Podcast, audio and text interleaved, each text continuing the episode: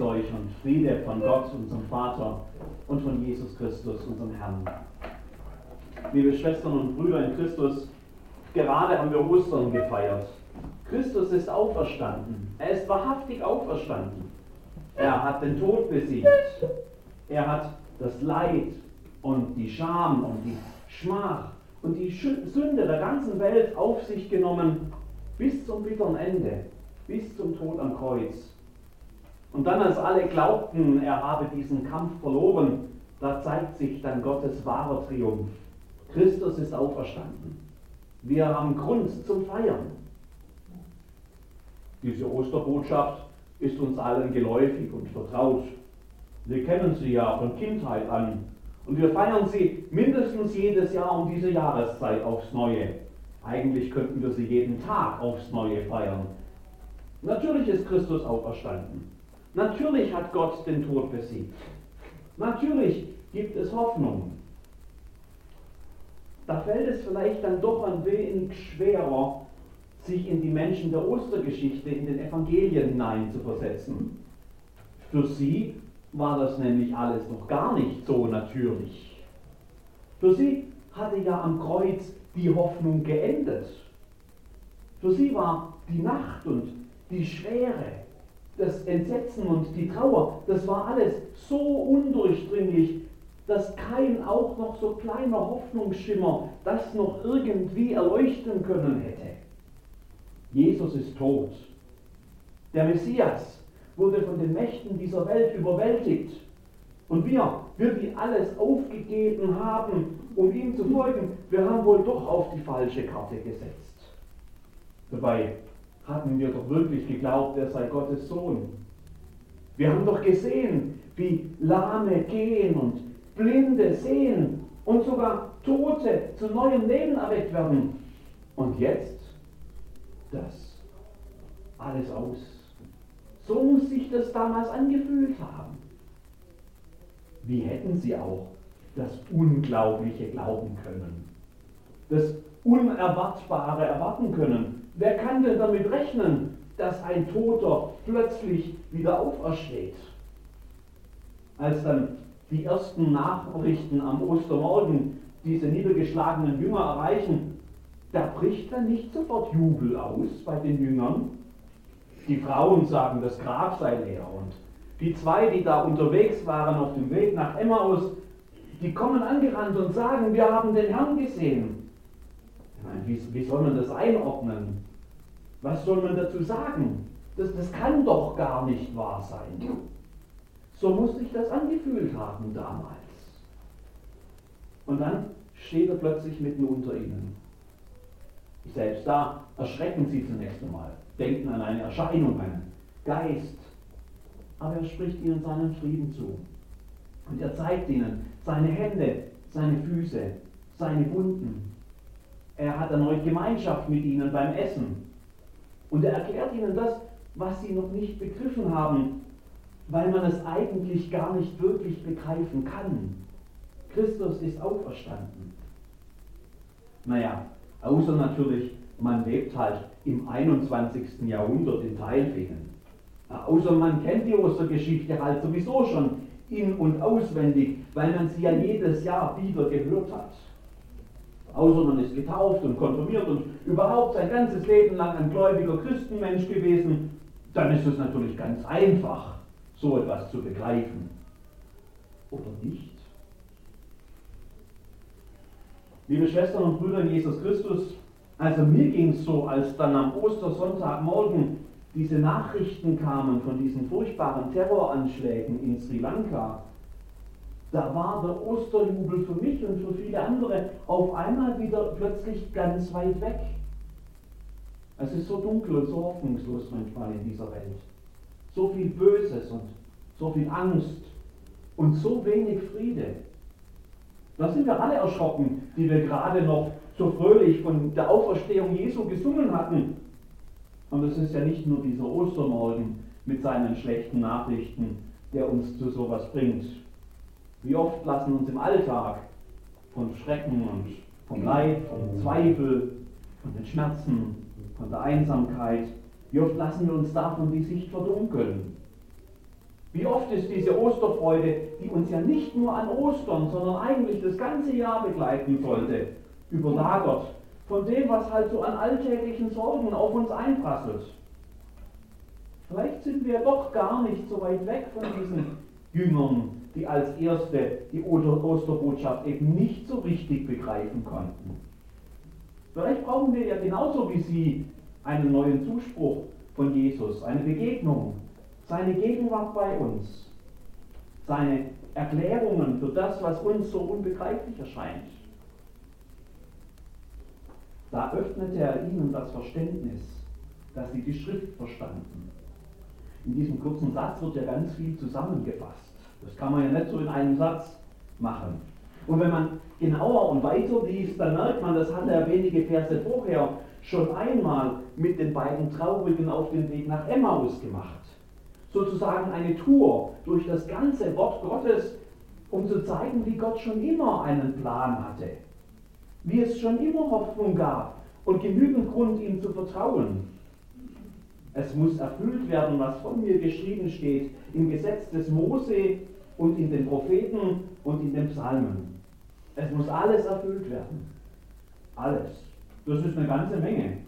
Viel zu viel, als dass wir das heute auch nur alles einmal lesen könnten. Und daher muss ein Stück davon genügen. Ein ganz typischer Text vielleicht, den wir bereits am Ostermontag miteinander gelesen haben. Der steht am, im 25. Kapitel des Jesaja-Buchs und hört sich so an.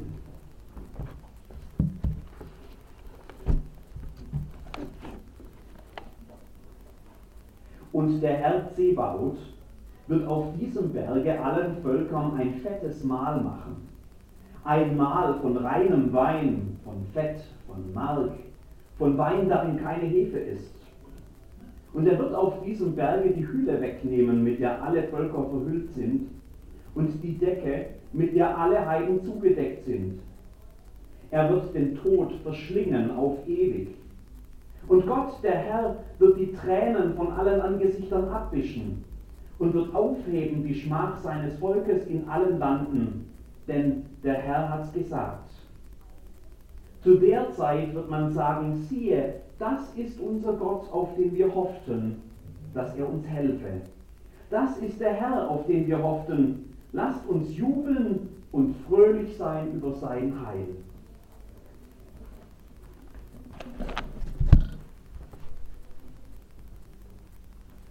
Das ist so ein typischer Prophetentext, ein Zukunftsversprechen. Gott macht alles gut. Er lädt alle Menschen zu sich ein. Er veranstaltet ein Fest, zu dem sie alle eingeladen sind. Alle. Alle. Die, die sowieso schon immer miteinander gefeiert haben, genauso wie die, die sich bisher aus dem Weg gegangen sind. Alte Kameraden, genauso wie Menschen, die sich vorher die Köpfe eingeschlagen haben. Gute Freunde und Erzfeinde, alle bei einem Fest. Friede. Die Menschen versöhnt miteinander und versöhnt mit Gott. Und Freude, da wird richtig gefeiert. Ein fettes Mahl mit allem, was dazugehört. Gott lässt es da richtig krachen bei diesem Fest. Das größte Fest der Geschichte. Friede, Freude, Eierkuchen, könnte man sagen. Nur nicht wirklich Eierkuchen, denn die damaligen Essgewohnheiten, wer genau hingehört hat, hat gemerkt, die unterscheiden sich von unseren doch ein bisschen, sind uns ein bisschen fremd. Aber jedenfalls das Beste, was man sich vorstellen kann. Und Gott lädt alle ein. Ein typischer Prophetentext eben. Ein Zukunftsversprechen.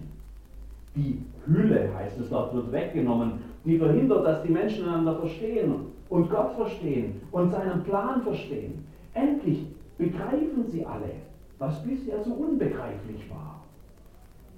Der Tod, heißt es dort, wird verschlungen auf ewig. Er lauert nimmer bedrohlich im Hintergrund. Keiner muss mehr Angst haben. Es gibt keinen Grund zur Trauer mehr, wenn Gott alle Tränen trocknet. Keinen Grund mehr, sich zu schämen, wenn Gott seine Gerechtigkeit schafft. Siehe, das ist unser Gott, auf den wir hofften, dass er uns helfe. Und der Herr, auf den wir hofften, lasst uns jubeln und fröhlich sein über sein Heil. Ein riesengroßes Fest. Ein typischer Prophetentext eben. Ein Zukunftsversprechen. Zukunftsmusik. Utopie. Wunschvorstellung. Schön wär's, ne? Keine Terrornachrichten mehr im Fernsehen, keine Zweifel mehr, keine Angst mehr, keine Schmerzen mehr, keine Einsamkeit mehr, kein Hunger mehr, keine Armut mehr, keine Unterdrückung mehr, keine Ausbeutung, kein Tod. Wie schön das wäre. Aber eben Utopie. Zu schön, um wahr zu sein. Unglaublich, unerwartbar, unbegreiflich und unergreiflich. Oder? Und dann steht da plötzlich dieser auferstandene Jesus. Gott zeigt uns doch in ihm, dass Dinge möglich sind, die wir uns gar nicht vorstellen können. Und in Jesus werden sie dann plötzlich wahr. Unbegreiflich? Ja, das ist es. Unmöglich? Nein, bei Gott nicht. Jesus ist da, mitten unter den Jüngern. Und er ist hier bei uns, dieser auferstandene Jesus. Das bekennen wir doch immer wieder. Das glauben wir doch. Und jedes Mal, wenn wir Gottesdienst feiern, dann feiern wir diesen auferstandenen Herrn, der versprochen hat, bei uns zu sein. In ihm hat Gott das Unmögliche möglich gemacht. In ihm hat er uns gezeigt, dass seine Möglichkeiten keine Grenzen haben. In ihm hat Gottes Fest bereits begonnen. Wie, fragst du? Naja, haben wir uns nicht gerade noch miteinander gefreut, dass Christus den Tod besiegt hat?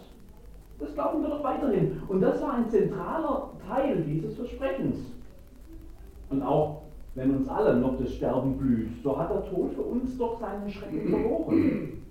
Bei jeder Beerdigung erinnern wir an die Hoffnung, die wir haben, die über das Grab hinausgeht. Die Hoffnung, dass Jesus Christus eines Tages wiederkommt, an seinem Tag, und dass er die Toten auferweckt zu neuem Leben. Ich bin die Auferstehung und das Leben, hören wir ihn dann sagen. Wer an mich glaubt, der wird leben, auch wenn er stirbt. Ja, Gottes Fest ist noch nicht in seiner ganzen Fülle da. Auf vieles warten wir noch. Manches können wir nur so in der Hoffnung des Glaubens schon mal erahnen. Aber das Fest hat bereits begonnen, weil Jesus auferstanden ist. Und es wird weitergehen. Und wir werden es mit ihm feiern. Ganz konkret könnte der nächste Schritt auch bei uns liegen. Was könnte alles geschehen in dieser Welt, wenn wir jeden Tag in dieser Gewissheit leben, Christus ist auferstanden, der Tod ist besiegt, wir brauchen keine Angst mehr zu haben, Gott ist mit uns. Das würde doch gewaltig viel verändern, wenn wir das mit hineinnehmen in unseren Alltag. Also, liebe Geschwister, lasst uns den Blick auf ihn gerichtet halten, den Sieger, den Überwinder. Christus ist auferstanden. Das gilt jeden Tag, nicht nur am Ostersonntag oder in der Osterwoche. Und das ändert alles. Siehe, das ist unser Gott, auf den wir hoffen, dass er uns helfe. Das ist der Herr, auf den wir hoffen. Lass uns jubeln und fröhlich sein über sein Heil. Amen.